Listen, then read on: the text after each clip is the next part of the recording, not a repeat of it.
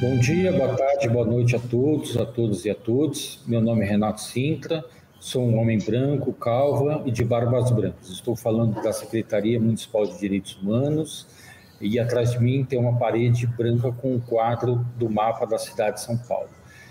Atualmente sou coordenador de políticas para a pessoa idosa da Secretaria Municipal de Direitos Humanos e Cidadania e hoje estou aqui junto aos nossos convidados para gravar o nosso oitavo podcast que se chama Gero Papo. O podcast Gero Papo é produzido pela Secretaria Municipal de Direitos Humanos e Cidadania e pela Coordenação de Políticas para a Pessoa Idosa, em parceria com a Companhia do Metropolitano de São Paulo, Metrô, e a USP 60. Hoje, nosso tema será idadismo e as questões trabalhistas, produtividade e desengajamento. Ou seja, vamos discutir e refletir um pouco sobre as questões do trabalho, do mercado de trabalho e suas características para essa população de 60 anos ou mais. Para conversarmos e discutirmos um pouco sobre o tema, estão aqui comigo o professor doutor eh, Jorge Félix, o Eduardo Meyer e o Vitor Pagani. Bem-vindos, é um prazer ter vocês aqui conosco e eu vou pedir a gentileza de início que vocês se apresentem aos nossos ouvintes, falando um pouco sobre a formação e a trajetória profissional de vocês. Eu acho que a gente pode começar aí com o professor Jorge Félix. Por favor, professor. Bom, é, olá a todos, né? Eu sou professor da, do curso de gerontologia na, na graduação e na pós-graduação da Universidade de São Paulo, da Escola de Artes, Ciências e Humanidades, né? a famosa USP-Leste, né? e sou professor da pós-graduação também na Escola de Sociologia e Política de São Paulo, a, a FESP, e é, sou jornalista de formação e sou é, comentarista dos temas de longevidade e envelhecimento na Rede Globo de televisão. E sou autor de dois livros, né? É, um chama Viver Muito e o outro é Economia da Longevidade, que é um livro que está tá saindo agora, né? E é, nesse é, tema específico do trabalho, né, ele foi o tema da minha tese de doutorado na PUC de São Paulo, em Ciências Sociais, que se chama Batalhadores Depois dos 60. Muito obrigado, é bom tê-lo aqui conosco, eu acho que a gente vai ter uma bela discussão. Senhor Eduardo Meyer, por favor.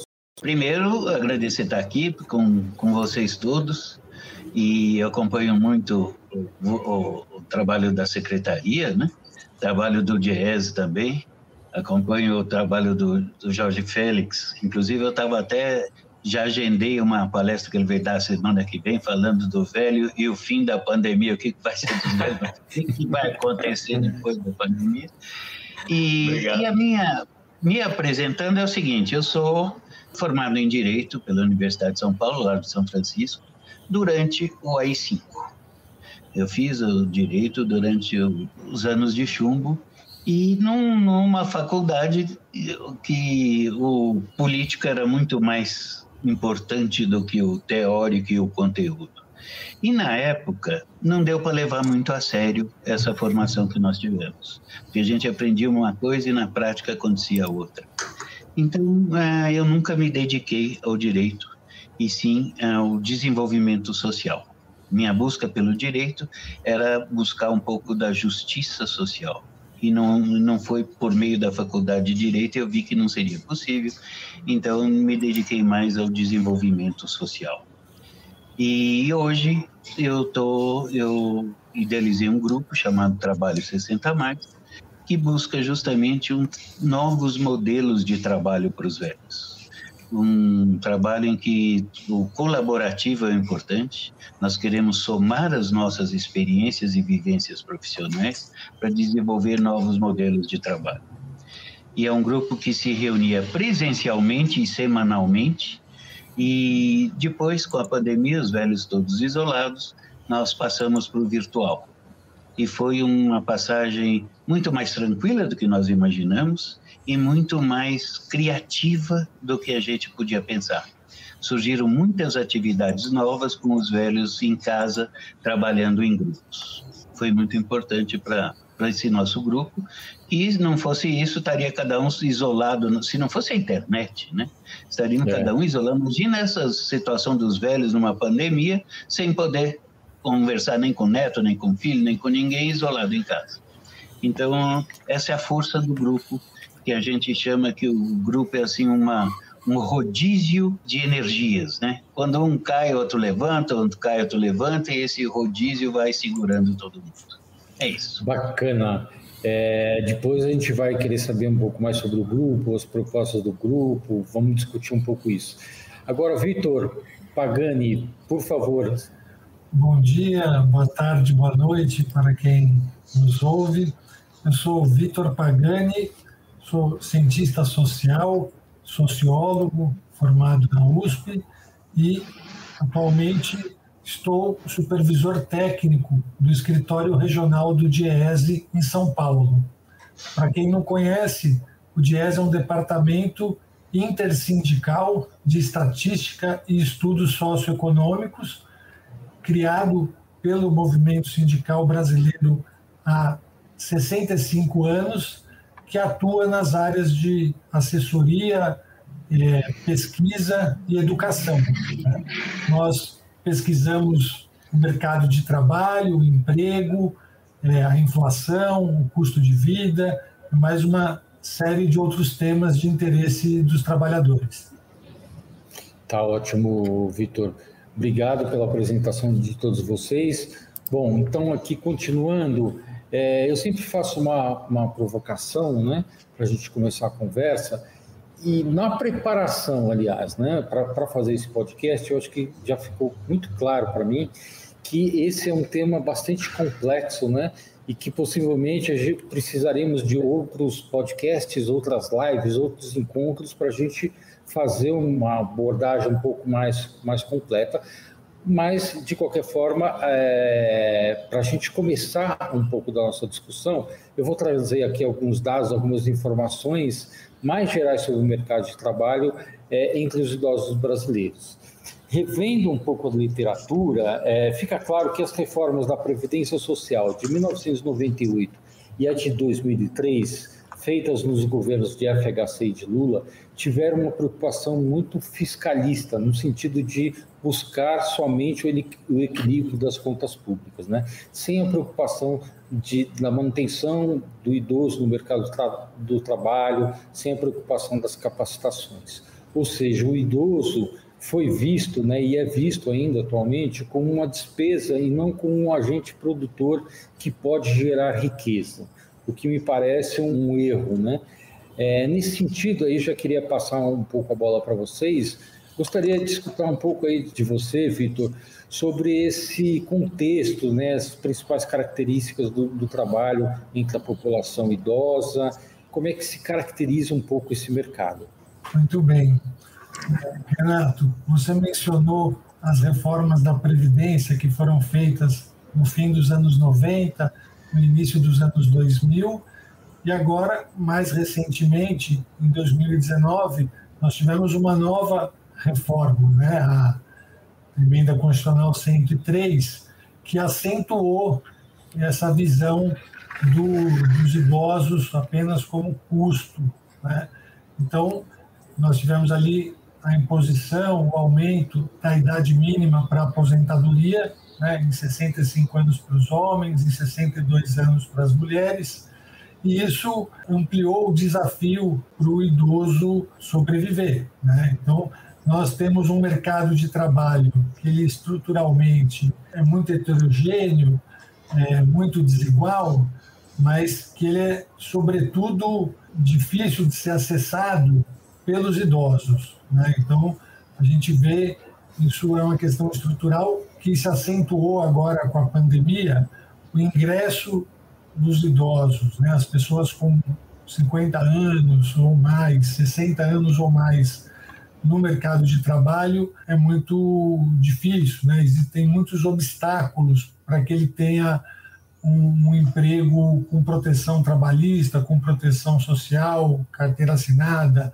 registro né? formalizado e é, a gente vê o mundo passando por transformações, né? O, o mundo do trabalho principalmente, né, com é, o avanço das novas tecnologias, né, e isso acaba dificultando ainda mais o, o ingresso dos idosos né, para conseguir um trabalho protegido, né, um trabalho com, com direitos. Né. É, nós tivemos também, após a reforma da Previdência, a chamada reforma trabalhista, né? e ela também é, agravou a desproteção, né, a precarização do mercado de trabalho brasileiro. Né? Então, a gente viu ali foram criadas modalidades atípicas de contratação, mas ela principalmente incentivou, em certa medida, a contratação de forma informal. E aí a gente sabe é sem direito algum, né? Sem direito à seguridade social, à previdência, a um auxílio saúde, uma licença maternidade, coisas desse tipo.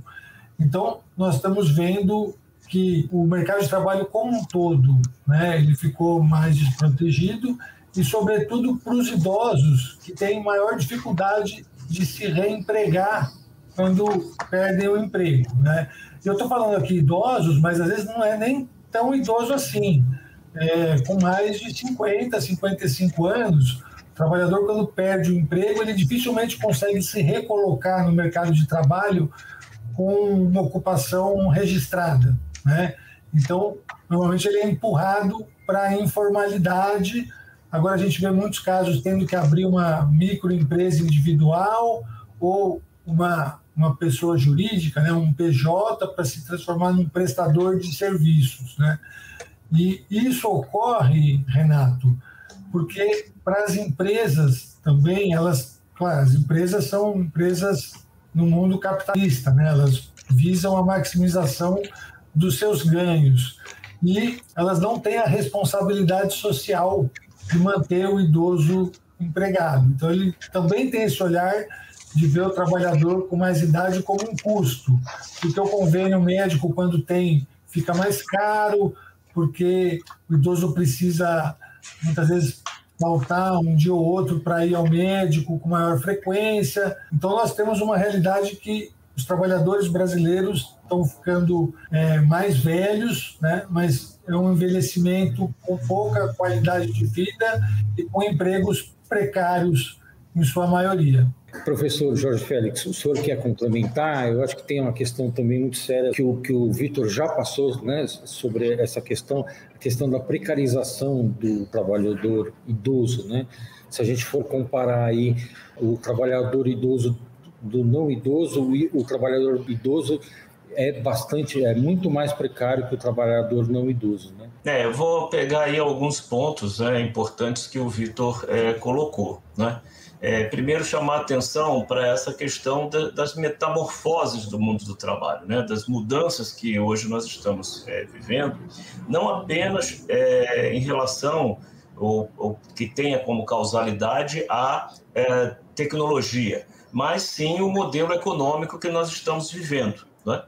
É, o envelhecimento sob uma economia é, que é, eu chamo de, no meu livro de capitalismo de desconstrução, né?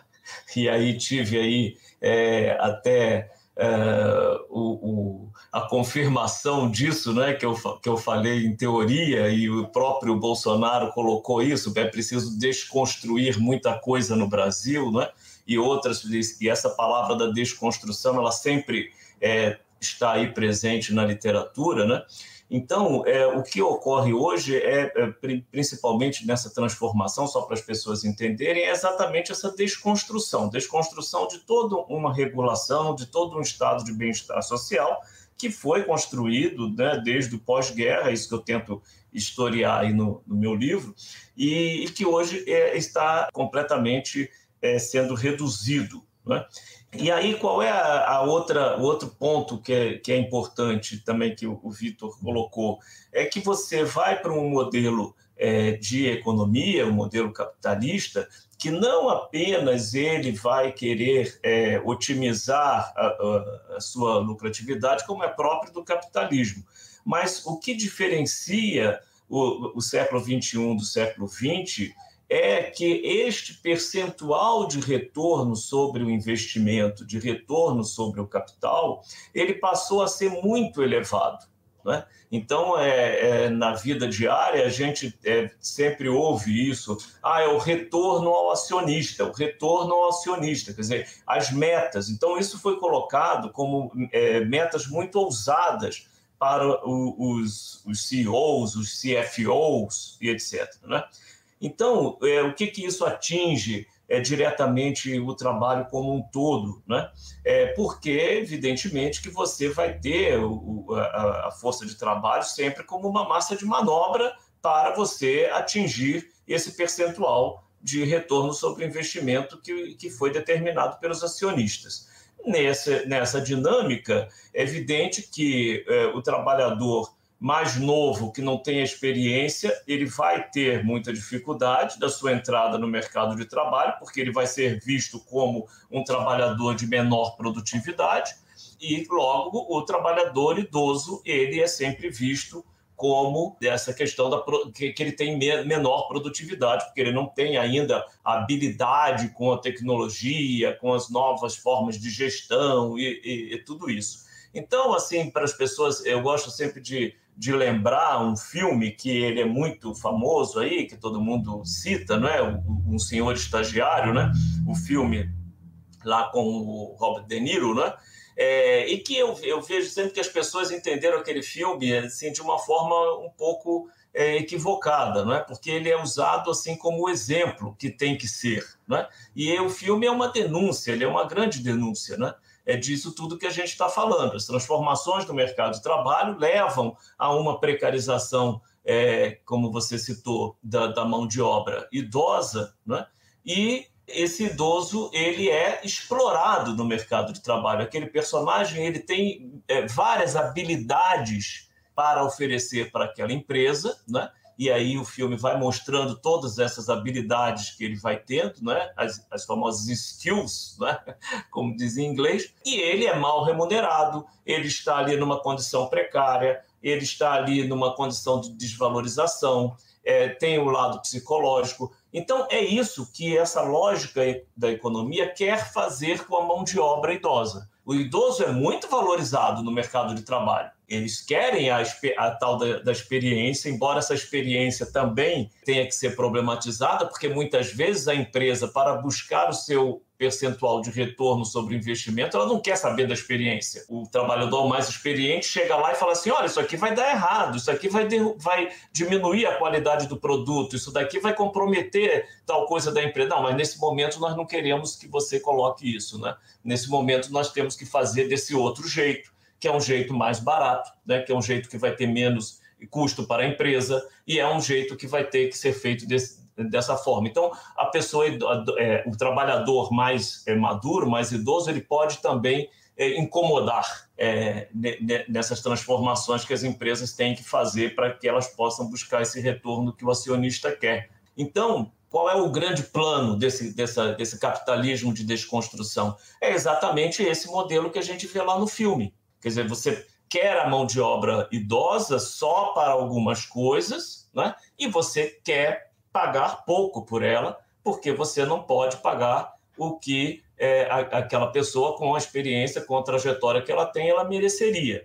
E isso é o que, que é chamado, o Vitor até falou em 50 anos, viu, Vitor? Mas assim, os é, estudos né, de, de trabalho internacionais colocam em 45 anos, né? 45 anos é uma idade de corte, é um estudo grande da Anne-Marie Guillemard, né, que é uma grande socióloga, você deve é, conhecer, porque aí no GS todo mundo, de vez em quando, citam né, os trabalhos da, da Anne-Marie Guillemard, que é uma socióloga do trabalho e do envelhecimento, né, uma, grande, uma grande referência no mundo para questões do envelhecimento, e ela é, fez a pesquisa internacional e ela vê que a idade de corte é de 45 anos. Né? Então, aos 45 anos, esse trabalhador já fica caro e ele precisa ser precarizado. Então, você forma uma legião de consultores é? Os famosos consultores, assim. Então, eu ainda me aproveito da sua, do seu saber, eu ainda me aproveito da sua experiência, do seu conhecimento que você tem da empresa, da memória que você tem da empresa, mas agora eu te pago sem é, as garantias trabalhistas. Então, assim, esse é o quadro. E, e por isso é que eu vejo, assim, só para resumir e concluir, é por isso que eu vejo que assim essa questão ela só vai ser equacionada com regulação. E, infelizmente, o que gente, essa economia está nos levando é cada vez menos regulação, uma desregulamentação de tudo. Então, é, é, um, é um panorama que nós vamos ter que, que ver onde, onde vai parar e que, né, que é isso que eu é, concluo né, é, no meu livro, é, que modelo de seguridade social nós vamos ter que estabelecer, porque ele não vai mais poder ser um modelo é, fordista colado no trabalho, né? porque o trabalho está tendo essa, essas transformações. Então, aí é que vem ideias como renda básica universal, vem outros modelos que são, é preciso discutir, é preciso incorporar no, no debate, porque é, essa é a, a, esse é o grande risco do idoso do futuro, né? Ele é, trabalhar, é, cada vez mais ter essa fragilização da segunda metade da carreira, como diz aquele Emar, a partir dos 45 anos, né? e ele não está é, é, apto para a aposentadoria. Esse é o quadro que a gente vê hoje no mercado. É, é, só comentando um pouco as respostas, né, tanto do Vitor como do professor Jorge, o que também sempre me chamou muita atenção é que, de certa forma, né, os, todos esses, esses benefícios, né, essas conquistas dos idosos, né, é, de certa forma, elas são repassadas, elas são absorvidas pelas grandes empresas, né, nessa questão do mundo do trabalho.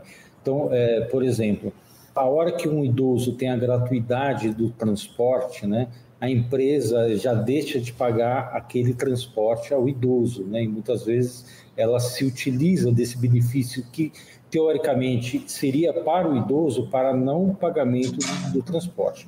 É, outra coisa também, muitas das vezes, como o, idoso já tem uma aposentadoria, lhe é oferecido ao idoso um, um, trabalho mais precário, né, ou por conta própria, ou por empresas de PJ, né, que é uma precarização, ou e oferecendo um salário sempre menor do que paga no mercado de trabalho. Então, são, são todas questões né, e, e características que vão envolvendo a pessoa idosa é, e que vão complicando né, o idoso nesse mercado de trabalho. Eduardo Meyer, eu não sei se tem algum comentário a fazer sobre essa questão, senão a gente passa para as outras, né? Vamos ver um pouco. Não, eu não tenho, eu não tenho algumas saídas, né? O que, que a gente vislumbra aí para o futuro. Alguma coisa que eu peguei aí, eu não consegui anotar tudo, porque foi tudo muito bem falado e muito bem posto, mas, assim, por exemplo, nós estamos falando destruição de um modelo de bem-estar social que foi conquistado a duras penas, né? Durante o século todo, o século da industrialização, houve umas, algumas conquistas e que agora estão sendo perdidas em função desse novo modelo. É, então, quando a gente fala num novo modelo, né, eu acho muito difícil a gente ter um novo modelo quando, quando nós não temos um novo modelo de mundo. O mundo está mudando, a sociedade está mudando, graças a Deus está mudando e espero que mudando para melhor. E agora, tem algumas coisas, por exemplo, ah, eu tive uma, numa, numa discussão uma vez com o Eduardo Gianetti, que também bota velho como despesa, aquele, aquele tipo de coisa, né? E, e aquela história, porque o valor do velho, o valor do conhecimento adquirido é intangível, né? Você não, não dá para você medir isso, não tem, realmente é difícil para os economistas trabalharem com esse valor que é intangível.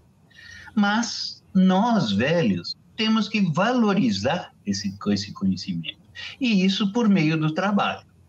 Então, essa história, por exemplo, claro que tem, temos velhos que precisamos sim de emprego para ontem e tudo isso.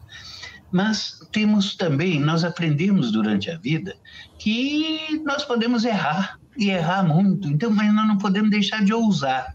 Então, essa ousadia toda que nós queremos no trabalho não é emprego. Velho não tem mais saco de bater ponto oito horas por dia, uma hora para almoço, quatro horas sábado. Não é isso.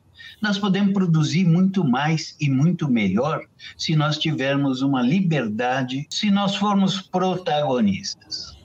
No nosso grupo, a gente teve uma fala, uma fala do Ari Filler que ficou um mantra do grupo, que é o seguinte: nós não queremos ser maratonistas nem, nem bengalistas, nós queremos ser protagonistas. E nós temos o conhecimento para isso. Numa, quando as nossas reuniões eram presenciais, que nós juntávamos 30, 20, 30 pessoas, dentro disso existia lá um, um milênio e meio de experiências e vivências profissionais nos mais diversos campos do conhecimento. Como, como medir isso? Não dá. Para medir é intangível, não dá para medir. Mas nós temos que mostrar.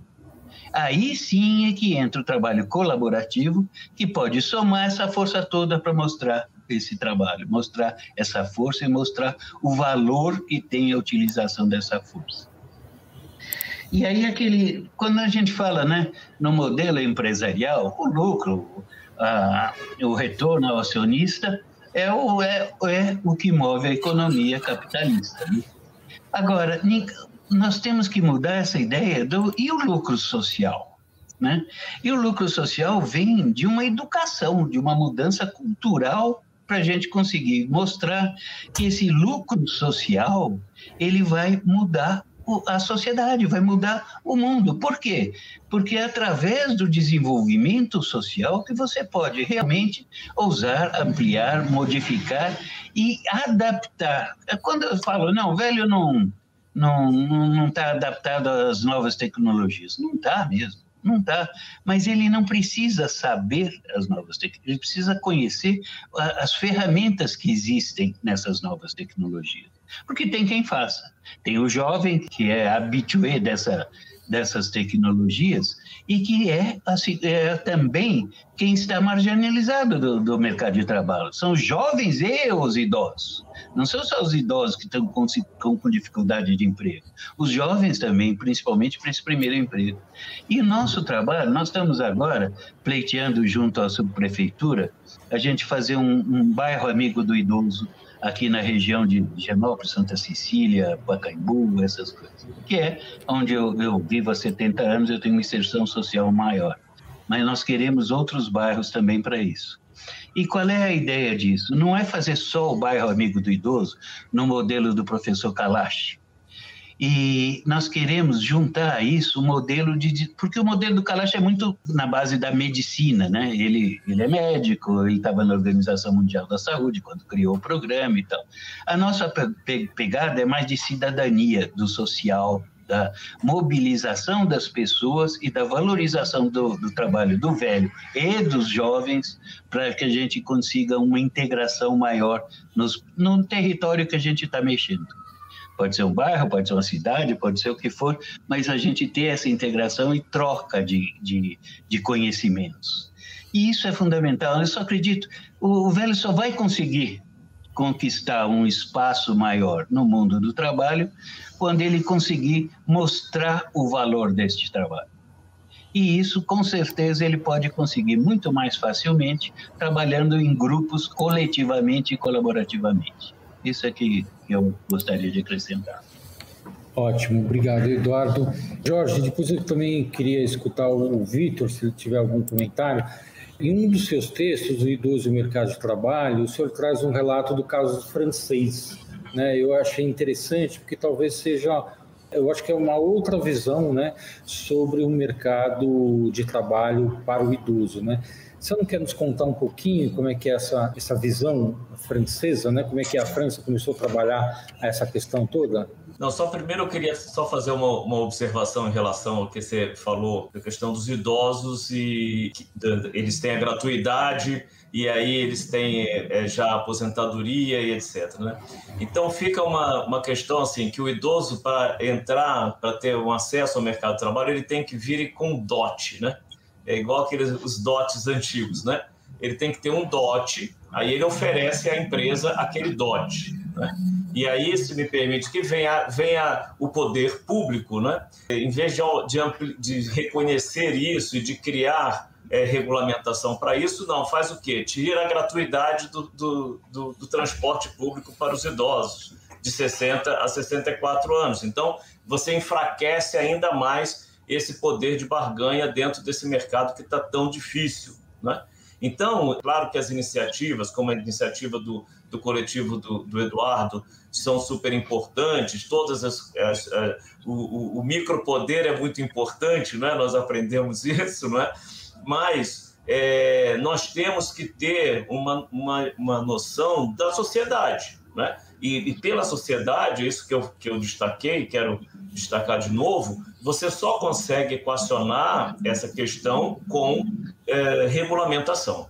Né? Então, enquanto o poder público estiver é, ignorando as questões do envelhecimento, e essa questão da gratuidade do transporte, ela é né, uma prova de como os gestores públicos ignoram a questão do envelhecimento, e agora também o projeto de previdência para os servidores públicos municipais é outro projeto, né, e que eu não acredito que isso seja incompetência, eu acredito que isso seja uma intencionalidade clara de atribuir ao mercado a responsabilidade. Então, esse projeto da questão da previdência do funcionarismo público, ele é meramente um projeto privatista, um projeto privatista. A intenção da prefeitura de São Paulo é privatizar a previdência dos servidores públicos, né? Isso está na agenda, inclusive, do partido do prefeito. Por que, que eu digo isto? Porque quando o, o, partido esteve na presidência da República, a proposta de previdência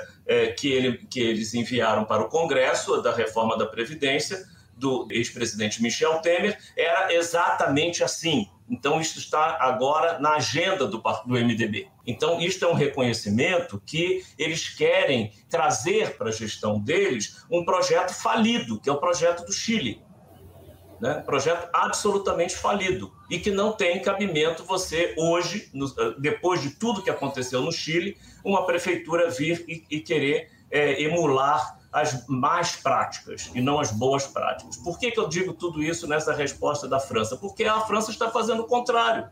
A França está fazendo exatamente o contrário. Né? O Macron anunciou agora, é, anteontem, né, um pacote de industrialização, de valorização do trabalho das pessoas idosas, principalmente os cuidadores, né? Porque você tem muitas pessoas é, idosas que são cuidadores de idosos. Então, você tem que ter, é isso que eu, que eu digo da diferença da estratégia individual, da estratégia de um grupo como o do Eduardo, e que deveria ter, e quem dera que tivesse em todos os, os bairros, e que tivesse todas as estratégias de micropoder, mas nós também temos que estar de olho para as estratégias de macropoder. E as estratégias de macropoder, como os exemplos que eu citei, não estão ajudando. Estão indo na contramão dos modelos é, que estão sendo mais não que a França não tenha todos os nossos problemas, a França hoje tem vários problemas que são os nossos problemas, né? o mundo inteiro. Agora está aí o, o Round Six, hoje mesmo eu, eu postei na, nas redes sociais, a, a, que eu maratonei ontem para assistir e recomendo que todos assistam, né? a, a série eh, sul-coreana que está fazendo imenso sucesso, que o envelhecimento permeia todos os nove episódios da série. E a Coreia do Sul, só destacando aqui, ela está hoje é, concorrendo com o Japão é, para ser o país mais envelhecido do, do planeta. Então, não que a gente queira idealizar, todos os países estão vivendo os mesmos problemas em relação ao envelhecimento. Agora, é, alguns países, como é o caso da França, com a sua estratégia de economia da longevidade, com a estratégia de cuidados que foi completamente é, é, revista aí, né, impactada aí durante a pandemia, com a estratégia de reindustrialização. Né? Agora, aqui no Brasil, a, a, a indústria já não, não, não, virou, não é mais uma prioridade. Né? E, e esse é o outro grande é, problema para o emprego, não é, Vitor? Você pode é, falar muito melhor do que eu. É, quer dizer, a indústria é que cria os, os, as vagas de melhor qualidade dentro do sistema da economia, né? Nós aprendemos isso em Introdução à Economia 1, né, Vitor? Então, assim, é, é, agora, a gente ouve o quê de, de, de, de, quem está na gestão pública, dos policymakers, né? e que a indústria não é prioridade. Como a indústria não pode ser prioridade? Né? E o que nós vamos ter agora é uma um, um, segmento, né? um segmento é, promissor, que é, o, que é justamente a questão da economia da longevidade, que é o segmento em relação aos produtos e serviços que os idosos vão consumir mais. Então, é isso que os, que os países estão investindo. Né? E aí já se mostrou que isso também ajuda na empregabilidade das pessoas idosas, também ajuda na relação intergeracional. Né? As pessoas que estão envolvidas com a economia da longevidade, mesmo os jovens, eles passam a ter menos preconceito em relação aos idosos. Né? É isso tudo que eu, que eu tento mostrar, não só nesse, assim, em, em todo o meu trabalho, porque eu pesquiso muito e tenho muito é, intercâmbio acadêmico com a França nesse, nessa questão, né? Então, é, eu vejo que, que o que quero dizer, é, o Brasil segue um caminho completamente errado e o, os outros países que têm os mesmos problemas estão nos oferecendo é, outras, outras agendas, né? ou outra agenda. E é isso que a gente precisa estar atento aqui no Brasil. Só antes do Vitor falar, porque velho, se não fala, não pergunta na hora, esquece. Então tem aquela história assim que o, o professor falou da. Primeiro quero saber o nome da série da sul-coreana, como chama? Round Round Six. Ah, round, round Six. six. É, Round Six. Ah, tá. ah, a segunda coisa é o seguinte, nós sabemos, né, que como é que chama os camisas amarelas lá, jaqueta amarela da França, os problemas todos que tem. Coletes amarelos é, coletes amarelos e tal. Mas a França tem todo um conhecimento e um desenvolvimento e uma preocupação com o bem-estar social, né? Isso não só para idosos, mas para saúde, para no, no, geral. Existe essa cultura que não existe aqui, né? É, mas eu tinha uma outra pergunta que eu já esqueci, lembrando eu volto. Desculpe, desculpe. Imagina, Eduardo. É, quando, quando lembrar, volta. Eu ia pedir para o Vitor é, comentar, né? É, eu acho que também você tem um comentário, alguma coisa sobre os cuidadores também, né? Eu acho que também é, talvez seja interessante colocar um pouco disso. Tá bem, Renato. Primeiro, quero parabenizar o professor Jorge Félix e também o Eduardo pelas falas. É, foram muito ricas, né? Tem um acordo pleno com o que foi dito né? E quero chamar a atenção para dois aspectos antes de comentar essa questão dos cuidadores. Né? É, o primeiro, que o Jorge e o Eduardo reforçou o exemplo francês, né? E aí, quando a gente fala dos avanços tecnológicos, parece que a gente está esquecendo que a tecnologia ela tem que estar a serviço, ou deveria estar a serviço da melhoria da qualidade de vida das pessoas, né? Então, é, o avanço tecnológico ele poderia ser um caminho para a redução da jornada de trabalho, né? Para fazer uma redução de jornada sem redução dos salários, para que todos possam trabalhar menos, mas todos tenham trabalho. Né? Então, acho que esse é um horizonte que a gente não pode é, deixar de mirar, né? Colocar a tecnologia a serviço da nossa qualidade de vida e não nos transformar em quase escravos da tecnologia.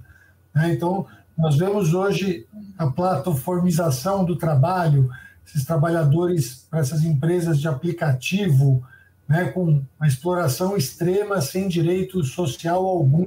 Então, isso precisa ser regulamentado. Esses jovens adultos ou idosos que trabalham de forma desprotegida e não têm nem a perspectiva de uma aposentadoria no futuro. É isso que a gente está falando. A gente está falando de uma geração que não tem a esperança de um dia conseguir se aposentar. É essa sociedade que a gente quer. Né? Então, esse é uma primeira, o primeiro ponto que eu queria colocar. E, e o segundo, que eu quero chamar a atenção também, é que a gente está falando da inserção dos idosos no mercado de trabalho, né? Agora, o idoso ele deveria trabalhar buscando um propósito, uma realização de vida, o trabalho como instrumento é, de satisfação, né, de, de prazer, e não como necessidade. porque o idoso ele já trabalhou a vida inteira, né? Então, o que a gente vê é que esse, essa redução do papel social do Estado acaba fazendo com que o idoso seja obrigado a trabalhar, o que é muito diferente de ele ter a liberdade de buscar um trabalho remunerado, buscar uma forma de se realizar profissionalmente e enquanto ser humano, né? Então essa é uma distinção importante de fazer e eu quero aproveitá-la para falar também das idosas, né? Das mulheres idosas que trabalham muitas vezes sem remuneração, né? E não têm o reconhecimento desse trabalho. Né?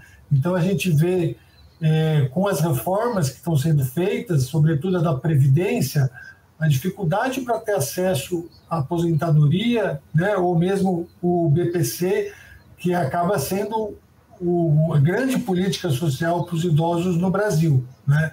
Então, hoje, nós ainda temos as, os idosos, em certa medida, protegidos aqui no Brasil, a gente não vê um problema de miséria extrema entre os idosos por conta desse, da Seguridade Social, né, da aposentadoria, das pensões e, sobretudo, do, do né, do benefício de prestação continuada.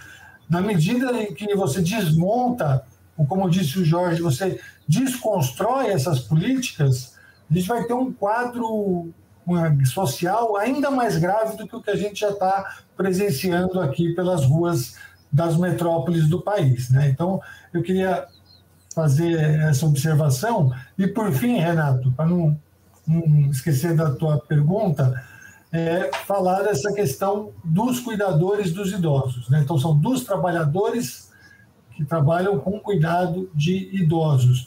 Quero é, falar sobre isso porque nós temos visto, e aí o Jorge acho que pode depois falar ainda com mais propriedade, porque é doutor no assunto, é, todas as pesquisas sobre o futuro do trabalho indicando que o trabalho na economia de cuidados né, é um dos que tem menor probabilidade de ser automatizado, substituído pelas tecnologias. E com o processo de envelhecimento populacional, queda da natalidade e aumento da longevidade que nós temos vivido, cada vez mais serão necessários pessoas trabalhando no cuidado né, desses idosos. Eu estou colocando isso porque fazendo um, no DIES está desenvolvendo uma pesquisa mais prospectiva sobre quais seriam as ocupações do futuro, até para orientar a questão de qualificação profissional, a gente tem que o setor, né, o complexo econômico industrial da saúde e o, a economia de cuidados tem um, um, é um futuro de, de se ampliar, né? promissor. E aqui no estado de São Paulo, a gente tem uma vocação natural, são onde estão as maiores universidades, os grandes hospitais. Então, é um setor que mereceria um olhar mais atento do, dos governos e do poder público. Legal, Vitor. Gente, é, nosso tempo aqui já está se esgotando, né? Como eu falei lá no início, né? Eu acho que é, esse assunto, esse tema, ele é, deve ser amplamente discutido. Eu acho que caberiam muitos podcasts, muitas lives, muitos encontros para a gente discutir toda essa questão com mais profundidade. Mas de qualquer forma, eu agradeço muito a presença de todos vocês, né? É, queria que vocês então fizessem as considerações finais rapidamente Podemos começar aí pelo, pelo Eduardo. Pode ser, Eduardo? Considerações finais? E aí a gente Sim, com certeza. Com certeza. Bom, primeiro agradeço estar aqui e foi muito bom estar aqui. Eu só sei que é meio curto, eu tinha muito para perguntar para os dois ainda. Eu tenho, eu tenho, muita curiosidade sobre o que eles falaram e teria muito a palpitar nessas, nessas coisas também. Mas eu acho sim, Renata, agradeço super. Acho que a gente tinha que voltar a esse assunto sim. Acho que é o momento certo para isso. E eu acho que é o que a comunidade dos velhos está necessitando agora. Que é esse espaço para mostrar o que ela pode, mostrar o que ela quer, a, a que veio, para que, que nós estamos aqui, o que, que nós podemos colaborar. Eu acho que é esse, esse canal de, de, de a gente estar tá divulgando isso e estar tá mostrando esse nosso, essa, essa nossa potencialidade é muito importante. Agradeço super estar aqui com vocês todos. Muito obrigado. Obrigado, Eduardo. Vitor? Bom, quero agradecer o convite, a oportunidade, dizer que foi uma satisfação, um aprendizado participar aqui desse podcast com vocês e me coloco à disposição para voltar quando vocês quiserem. Muito obrigado. Obrigado, Vitor. E já vou aproveitar também, já vou informar que aqui, é, aqui na coordenação, na, na Secretaria de Direitos Humanos, nós vamos, vamos montar um grupo né, de discussão para a gente pensar política pública é, e um dos temas que a gente vai, vai fazer é sobre a questão do trabalho e renda. Com certeza vocês serão os, convidados também para participar, para pensar é, efetivamente as políticas públicas que o município pode fazer para melhorar a empregabilidade, essa questão do trabalho e renda entre os idosos. Vamos lá, Jorge Félix, se quiser, falar, por favor, as suas considerações finais. Tá. É, não, só, eu só vou aproveitar aqui o tempo para complementar só uma coisa que o Vitor falou, que é muito importante é, e que eu estou trabalhando nesse momento, que é essa questão do complexo econômico industrial da saúde. E nesse momento estou é, fazendo um trabalho é, a convite da Fiocruz, é, porque a, mi, a, minha concepção, viu, Vitor, é, é, o complexo econômico industrial da saúde e do cuidado. Não é? E já conversei muito isso com o professor Carlos Gadelha, não é? é que é o, a grande referência acadêmica sobre isso. E só para ter uma, uma noção, uma informação, é, você vê a mão, a mão de obra de cuidadores, né, que eles chamam de, de é, serviços à pessoa, né, na França, agora durante a pandemia, foi a maior procura, né, foi, foi a que cresceu mais em termos de vagas de mercado de trabalho, 52%. Enquanto que aqui no Brasil, nós estamos aí, né, é, tivemos o veto presidencial à regulamentação da profissão de cuidador, por exemplo. Né? Então, aquilo que eu falei, que sempre você é, não, não copia as boas práticas do mundo que você precisa copiar para os mesmos problemas. Né?